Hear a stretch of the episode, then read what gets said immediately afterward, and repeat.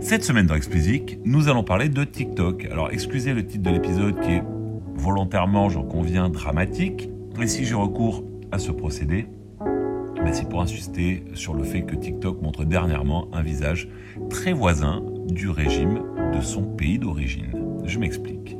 Un article de TikTok dévoilait il y a quelques jours l'existence d'un bouton permettant aux équipes de TikTok de booster les vues des vidéos qu'il est stratégique pour eux de pousser.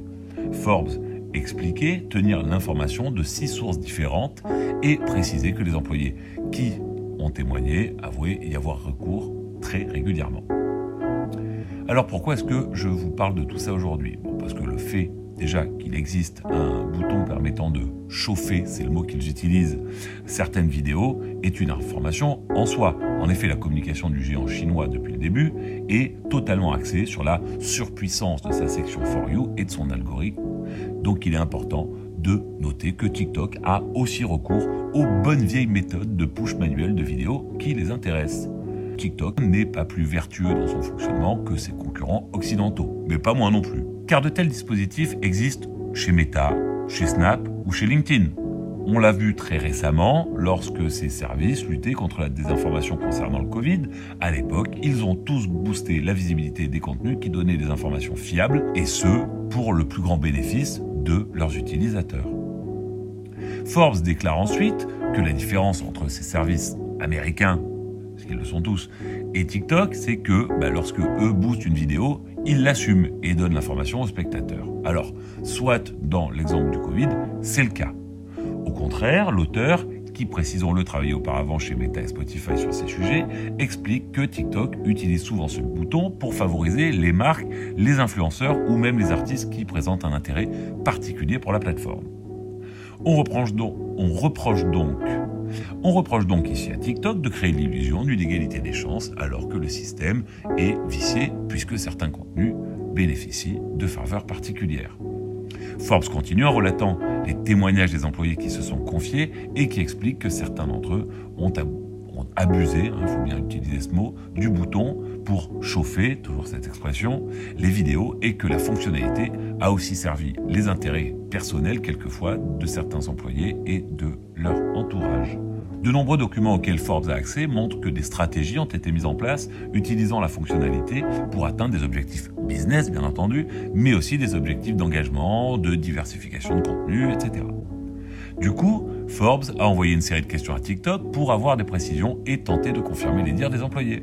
TikTok a répondu et a confirmé la plupart des allégations et minimisé, on pouvait s'y attendre, l'impact des vues chauffées qui sont, selon le porte-parole, qui représentent, pardon, selon le porte-parole, un pourcentage marginal des, euh, du total des vidéos vues, bien inférieur à, à environ 1%. Alors pourquoi est-ce que je vous disais plutôt que ça dévoile un nouveau visage de TikTok?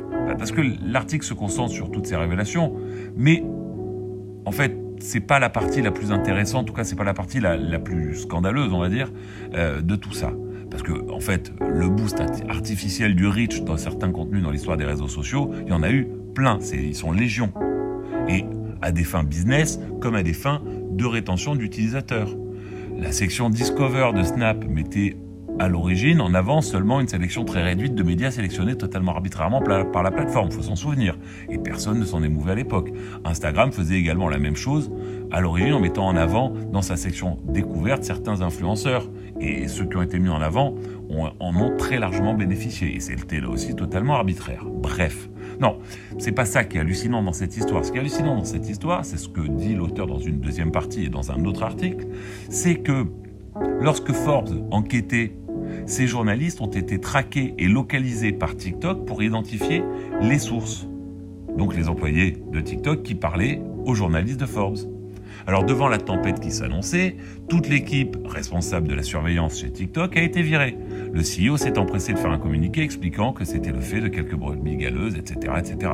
On a quand même tendance à penser qu'ils ont été lâchés et ont servi de bouc émissaire. Mais bon, TikTok s'était déjà fait prendre en plus cet été en train d'utiliser des données d'utilisateurs américains pour déjà traquer les trois journalistes de chez Forbes. Et c'était pas vraiment le moment de se faire gauler en train de remettre le couvert. Alors que penser de tout ça? Eh ben, D'une part, on ne peut nier que TikTok se comporte de façon pour le moins invasive et fait peu de cas de la liberté de la presse, ça c'est indéniable. Par ce comportement, ils tendent le bâton pour se faire battre par les officiels américains qui veulent la peau du service. Et je trouve normal d'ailleurs que TikTok soit scruté avec la plus grande attention, parce que le fait que le service soit chinois et que donc le régime puisse être potentiellement derrière beaucoup des décisions qui sont prises est très préoccupant. D'autant plus qu'un autre article est apparu récemment expliquant que le régime chinois comptait renforcer sa participation capitalistique dans ces géants de la tech pour peser plus sur les décisions qui y sont prises. Donc euh, je parle de ByteDance, je parle d'Alibaba, je parle de Tencent, etc., etc. Tout un programme. Alors je terminerai en apportant un, bémol quand même à, tout ceci, euh, parce que en fait il faut faire déjà une différence très claire entre ce qui est avéré et les soupçons. Et si les faits qui sont révélés sont très graves, il n'en demeure pas moins que la plupart des critiques adressées à TikTok peuvent l'être aux groupes concurrents et en premier lieu à Facebook. Je ne vais pas rentrer dans une énumération sans fin des histoires et des affaires qui sont reprochées aux géants californiens, mais si on se concentre juste sur le scandale Cambridge Analytica, c'est croustillant.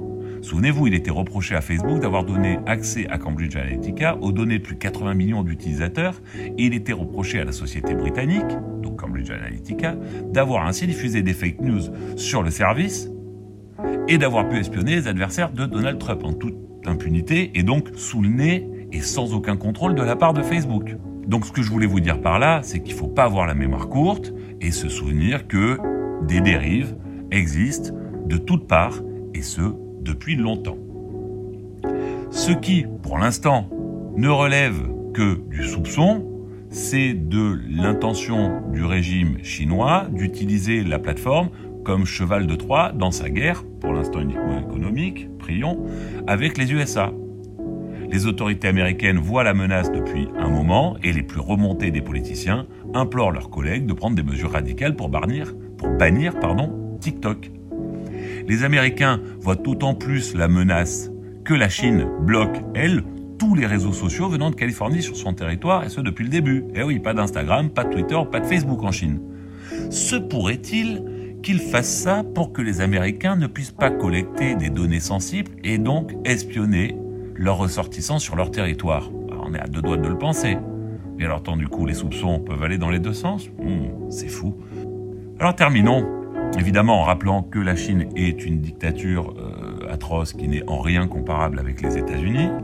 Et terminons enfin aussi en pensant à nous, petits Français pris au milieu de cet affrontement et qui utilisons, moi le premier, tous les services et dispersons ainsi nos données aux quatre vents. Allez, c'est tout pour cette semaine. Comme d'habitude, si vous ne l'avez pas encore fait, abonnez-vous à la newsletter. Le lien est en description. Pour me soutenir, donnez-moi 5 étoiles sur Apple et abonnez-vous quelle que soit la plateforme. Allez, bon week-end à tous et à la semaine prochaine.